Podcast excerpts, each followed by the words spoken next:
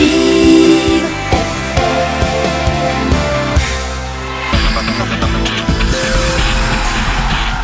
Cédric Giroux, bonjour. On rappelle que vous êtes né le 9 mars 1984 euh, à Drancy. Avant votre accident, bah, vous étiez tout simplement vice-champion d'Île-de-France de foot à 7 au sein de l'UNS en 2004.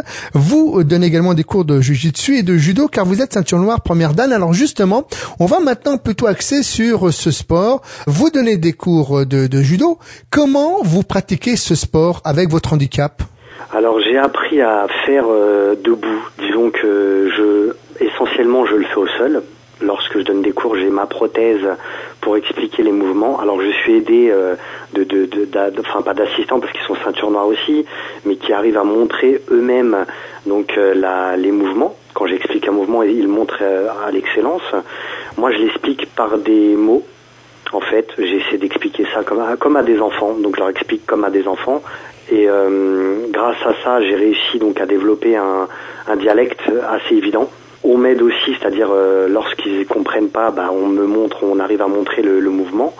Parallèlement, je montre aussi le judo, le jujitsu. Donc, pour, je, pour rappel, on se sert pas du tout de la force pour euh, maîtriser l'adversaire. C'est vraiment de la force de, de l'adversaire pour amener à la chute, pour amener à la soumission, pour amener à l'étranglement. Et voilà, donc par la suite, euh, ça c'est quand je donne des cours avec ma prothèse. Quand je ne dispose pas de ma prothèse, donc euh, le, le, centre de rééducation, euh, le CERH m'ont fait le, ils m'ont fait donc une coque euh, de protection pour protéger mon moignon. Grâce à ça, j'arrive donc à faire des, des combats debout. Je commence essentiellement debout, mais j'arrive à amener au sol. Ou je vais au sol et je maîtrise au sol. Donc, ça veut dire qu'en fait, tous les combats que vous faites sont plus ou moins axés sur des combats au sol. Voilà, oui, oui, essentiellement, ouais.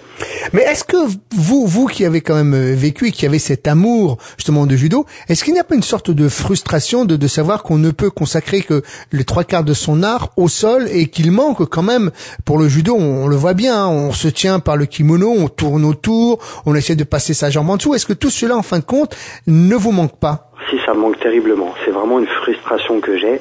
C'est-à-dire une fois debout, euh, quand j'attrape l'adversaire, je veux balancer ma jambe gauche, c'est celle que j'ai plus, mais je, je l'ai plus, donc voilà, donc je suis obligé de, de, de moi amener moi au sol.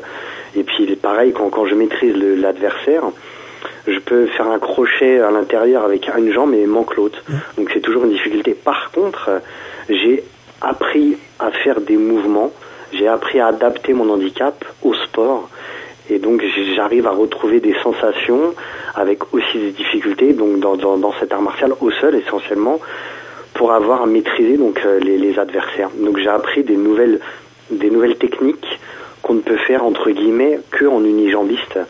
On a des on a, on a des facilités, euh, on va, je dirais entre guillemets, hein, à faire des mouvements avec une jambe qu'on ne peut pas faire avec deux jambes. Est-ce qu'il y a, est-ce que ce, le, le, le, judo, discipline dans laquelle vous excellez, est-ce qu'elle est reconnue au, pour, pour les Jeux paralympiques? Euh, Que au niveau aveugle. C'est-à-dire qu'en France, euh, il y a moi, en tant qu'handicap physique, ceinture noire, et Michel Boudon, qui est représentant, lui, de, de, de du sport handicap de l'île de France. Euh, on n'est que deux amputés à être ceinture noire au judo en France. Donc c'est vrai que c'est peu pour euh, insérer cette discipline au sein des, des Jeux paralympiques. Euh, Est-ce qu'il n'y a pas comme une sorte de frustration où vous vous dites euh, bon c'est dommage euh, qu'on ne puisse pas justement participer, même même dans une catégorie euh, minime où il y aurait que trois ou quatre combattants? Est-ce que c'est pas quelque chose également qui qui vous gêne? Alors il y a ici ça c'est un manque mais il y a toujours quand même, euh, au-delà de ça, on peut toujours quand même faire des compétitions, je dirais, de grappling que, que j'ai fait aussi précédemment avant mon accident. Et là, on peut voir quand même qu'il y a un peu de personnes handicapées physiques qui en font. Donc euh, il y a toujours, je dirais entre guillemets, des ouvertures, mais c'est dans le domaine mondial. Donc c'est vrai qu'en France, il n'y a rien. Comment vous êtes perçu, euh, Cédric, lorsque vous donnez des cours à des, enfants ou à des adultes? Quel est le regard qu'ils portent euh, lorsqu'ils vous voient arriver avec une, une, ceinture noire première dan? Alors, dans les premiers temps, moi c'est essentiellement avec des adultes, mais dans les premiers temps, c'est vrai qu'il y a un premier jugement qui arrive. C'est ce qu'on c'est ce qu'on ressent en fin d'année, qu'on me dit, oh, mais au départ, lorsqu'on t'a vu, on se disait, mais comment tu peux y arriver? Et après, avec le temps, en expliquant les choses, en montrant des mouvements et avec les facilités aussi que j'opère. Ça fait quand même des années que je fais du sport. et puis en, battant aussi les personnes, parce qu'il y a des gens, bah, je les bats en fait, et puis ils se remettent en cause. Et bah là, le, respect arrive instantanément. Quoi. Ils disent bah voilà qu'on, il a rien à prouver, quoi. Il a tout prouvé auparavant et il a tout montré. Et de là aussi, on tire un certain respect vis-à-vis de ça.